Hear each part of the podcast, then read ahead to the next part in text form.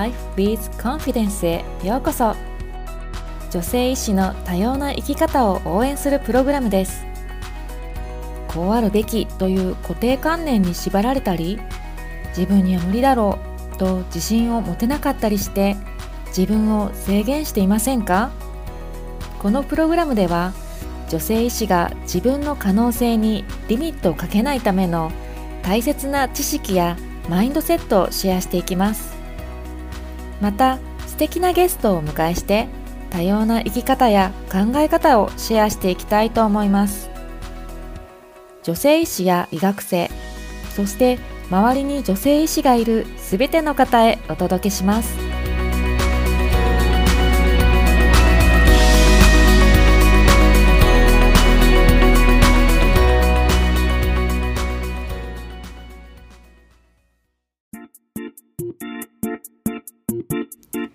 Joy of Life with Confidence ナビゲーターのマリです。このポッドキャストを見つけて聞いてくださって本当にありがとうございます。実はね、先週は配信をお休みさせていただきました。待ってくれていたリスナーの皆さんお待たせしました。実はリスナーの皆さんに今週配信お休みですと伝える手段が今のところインスタグラムしか思いつかなくてもし今週配信あるの？ないの？知りたくて夜も眠れませんという人がいれば、今のところそういう人はいないようですが、マリのインスタグラムのストーリーズをチェックお願いします。先週は子供と夫の誕生日だったので、ホテルでゆっくりしていました。2人分の誕生日祝いとかプレゼントを準備するのがちょっとね超めんどくさいんですよでこういうことを考えるの好きな人がすごく羨ましいんですが私はもう苦手なんですよね。でそこで、えー、今年は家族でちょっといいホテルに泊まってちょっといいサービスを受けるという体験をプレゼントしました、えー、夕食も朝食もルームサービスという。でそしたら家族も喜んでくれて私も本当に楽ちんでいい思いができてよかったです。ホテルでのお祝い、私のようなズボラさんにはおすすめです。あ、そうそう、あの、ちなみにですね、前回夫が骨折で入院をした話をしましたが、無事に退院できました。ご心配おかけしました。それで前回のエピソード35ではキャリアとパートナーシップについてお話ししましたで結構たくさん反響をいただきましたパートナーとの話し合いできてませんとか、まあ、話し合ってるけど分かり合えてませんとかいろいろ報告をいただきました。私もパートナーシップについても本当に毎日取り組み中なのでこのテーマはまた話そうと思います。というわけで今回はエピソード36になります。今回もマリのソロエピソードです。今回のテーマはどうしたら失敗の経験を感情的に乗り越えて学びにつなげられるのか？というテーマです。実はこれ、マリの博士論文のテーマなんです。私は、えー、ついに7年かけて、えー、今年博士課程を卒業予定です。とは言っても、まあ、まだ最終の学位審査はこれからなんですけれども、で、育休での休学を挟んで、えー、合計7年かかりました。一言で言うと、フルタイムで働きながら、育児をしながらの社会人大学院生は、もうほんとしんどかったです。ちょっとこの大学院について最初お話しすると、最初はね、もう意気込んでて4年で終わらせるつもりだったんですよね。で、そして私はこれを研究したいんだっていうすごい情熱あったんですよ。でも日々の仕事や育児に追われてると、まあ、論文を書くという優先順位がどんどん下がってしまうんですよね。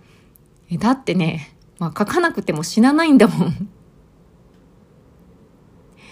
で、今、大学院生で研究を頑張っている方にお伝えしたいのは、まあ、こんなこと言うとちょっとお世話になった教授や先生方に怒られそうだけれども、えー、7年かかる人もいるんだよ。だから大丈夫だよ。下には下がいるよ。とお伝えしたいです。いつか必ず終わりは来る。止まない雨はないということです。あの、これどこかで聞いた言葉なんですけれども、こう博士号っていうのは、あなたが有能であることの証明というわけではなくて、粘り強いことの証明であるという言葉がありました。なんか結構ひどいこと言われてるような気がしたけど、まあ、今の私にはある意味その通りだなと思いました。そしてそんな私が7年かけて知りたかったことが、どうしたら失敗の経験を感情的に乗り越えて、それを学びにつなげられるのかでした。一般的には、えー、失敗は失敗ではない。失敗の先には成功があるよ。だから失敗を恐れずにチャレンジしようってこう、一般的には言われるじゃないですか。でも医療の世界はちょっと違いますよね。基本的に失敗したらダメなんですよ。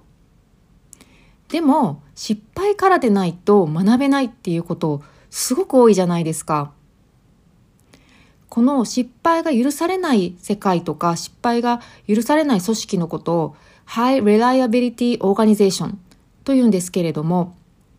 例えば航空業界とか、あとは原子力発電所とか、そして、まあ、やっぱり病院もそうですよね。でただし、医療というのはすごく不確実性が高いんですよね。で、えー、患者さんというか人間という、まあ、生き物をね、相手にしているので当たり前なんですが、この不確実性が高いくせに失敗が許されない。で、失敗が許されない世界で失敗から学ばなければいけない。ものすごく難しいんです。ここで TED Talk オタクマリの人生最大のインパクトがあった TED Talk を紹介します。カナダの救急医のブライアン・ゴールドマン先生の2011年のテッドトーク Doctors make mistakes. Can we talk about that? 医師も失敗する。そのことを語ってもいいだろうか？という TED です。実はこの TED Talk が私が研究を始めた一番のきっかけです。ゴールドマン先生は医学生の頃からずっとずば抜けて優秀だったそうです。でも、ある時、こう診療所で判断を誤ってしまった。で、本当に落ち込んで、で、辛い気持ちを誰にも話せなくて、で、なんで自分、こんな自分がこう医師になんかになったんだと後悔したんですよね。で、そういう経験から、医師は自分の失敗の経験を語ろう。そして他の人が自分の失敗から学べる文化を作ろうというふうに話してます。で、もうこのゴールドマン先生の話もすごい、すごいリアルな話なんですよ。で、私が初めてこの TED を聞いた時、もう号泣してしまいました。もう本当に身につまされすぎて、えー、絶対に失敗してはいけないと教わってきたけど、でも実際に人間は失敗するんですよ。Error is human です。でも、それをどうやって乗り越えたらいいのかって教わってこなかったじゃないですか。その結果、みんな傷を抱えて生きている。患者さんや家族も辛いけど、関わった医療者も辛い。それが原因で医療者がバーンアウトしたり、ドロップアウトしたり、まあ、場合によっては自殺願望につながる場合もあるんです。実は私は電車の中でこの TED を聞いてしまったので、まあ、電車で号泣しちゃってこの人やばいって思われたかもしれません。私はこのどうしたら失敗の経験を感情的に乗り越えてそれを学びにつなげられるのかという質的研究のために自分の経験を話すことつまり自己開示英語でセルフディスクロージャーという言葉をキーワードにして複数の病院で研修医からインタビューをしました。ちなみに医療安全の報告システムがあるっていうのは大前提です。このような正式な報告以外で人に自分の失敗の経験を話せるかということです。結論から言うと、研修医は失敗をした直後はもうパニック状態でその後、えー、しばらくしてからもう恥と罪悪感でまた心の中がいっぱいになるんだけれどもでその後、えー、同期とか、まあ、後期研修医とかこう身近な人ですね。で身近な人に話すことで感情が徐々に癒されていくこと。で特に医学的なアドバイスは求めてなくてもうただただこう聞いてもらうっていうだけでこう癒されること。で、えー、感情が癒されて初めて失敗の経験を学びにつなげようというふうな発想ができるということ。で、えー、次にですね癒されて初めてこうカンファレンスなどでこう発表してみんなのにも、えー、伝えようっていうふうに決心ができることさらにこうカンファレンスで話すことでああ他の人の役に立ったっていう自己効力感が得られてで失敗を責めない文化ノーブレイムカルチャーが重要だっていうことに気づくこと。こういうことが分かりました。中にはねでも人に話せなかった人もいましたね。でもう一生自分で背負っていきますみたいなあの人も何人かいました。でまたあのカンファレンスでこう話したけれどもこうその失敗をね責められるという経験をしてしまったらもうそれがトラウマになってこう二次被害ですよね 二次被害になってもう二度と話したくないというふうになってしまいます。でもこの自分が失敗の経験を話すことで、えー、すごく面白い効果があって偏方性の原理レシプローカルイフェクトというのが働くんです。自分がこう打ち明けたらねお返しに相手も自分の失敗を話したくなるんですよ。なんかこんな経験ありません？ああ私もそんなことあったよってこうすごく話したくなりませんか？この偏方性の原理っていうのが失敗を話せる文化につながっていく鍵だと思うんです。研修医ももう実は相手の失敗談を聞きたいと思ってたんですよね。で特に上級医の失敗談っていうのはもうめちゃくちゃ貴重でで研修医はああこの先生はこんな経験を乗り越えてきたからこそあ今があるんだなっていうふうに思えるんですよね。だからこの上級医とか指導医はもう積極的に自分の失敗談を研修医に話してあげてほしいなと思います。でそしてこう話すことでね自分自身の心の傷も癒されていくんです。失敗を責めることなくただ聞き合える相手のことをフェイラーフレンドというふうに言います。失敗友達って訳すんですかね。でこれは同じくあのカナダの集中治療医のサラ・グレイ先生が提唱されています。私あの大好きな救急医療のポッドキャストがあって、えー、よく聞いてるんですけれどもこれまたあのショーノートの方に書いておきますね。えー、2017年にこの集中治療医のサラ先生が自分の失敗の経験を話してたんです。でそれもねめちゃくちゃ泣けました。もう泣いてばっかりですけども。でポッドキャストでこの話を話せるなんてもう本当にねすごい勇気だと思うんです。サラ先生は医師のバーンアウトを予防するための活動もされていてでお互いにこう失敗を話し合える相手フェイラーフレンドを作ろうというふうに進められています。フェイラーフレンドを作ることがあの医師のバーンアウトの予防に役立つよっていうふうに言われてました、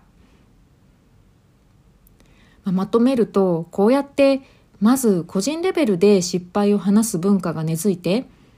でさらにカンファレンスでも失敗を責めない文化が根付くことで最終的にはこう病院というこの高信頼組織で失敗から学ぶ文化が醸成されていくのではないかなというふうに思っています。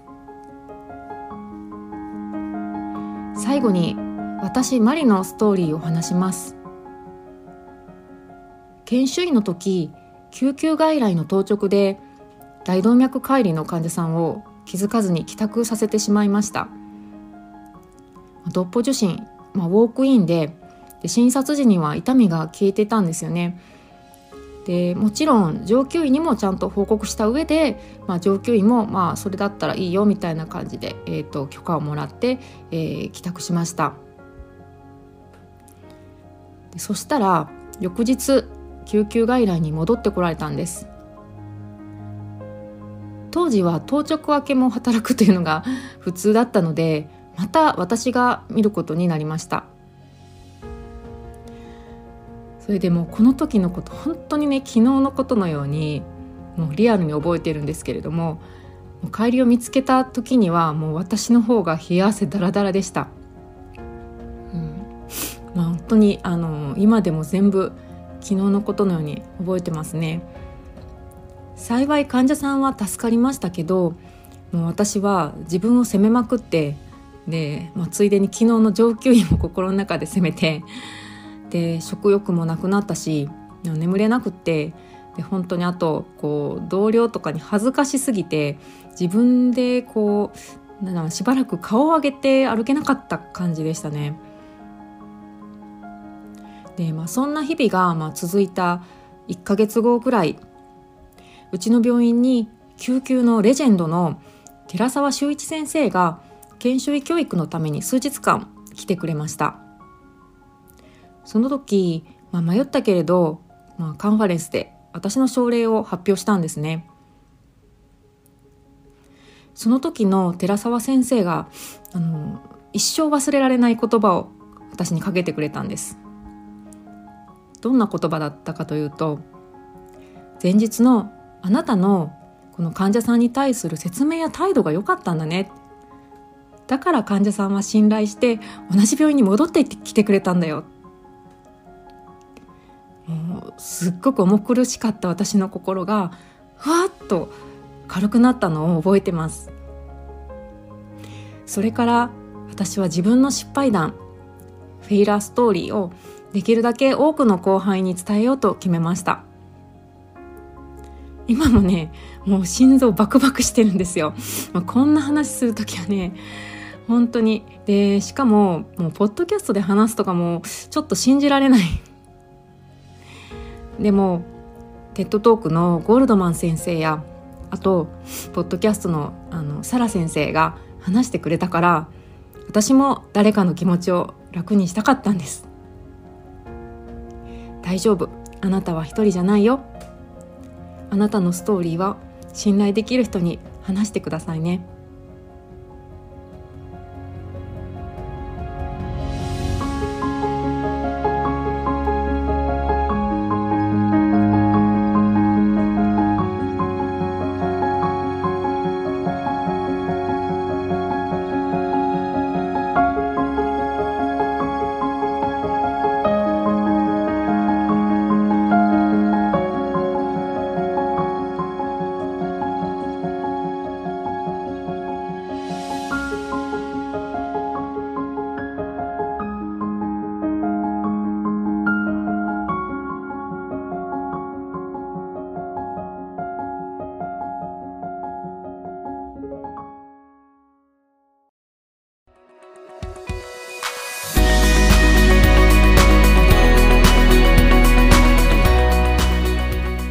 のエピソードはいかがでしたか？いいなと思ったらぜひお友達にもシェアしてください。Joy of Life with Confidence では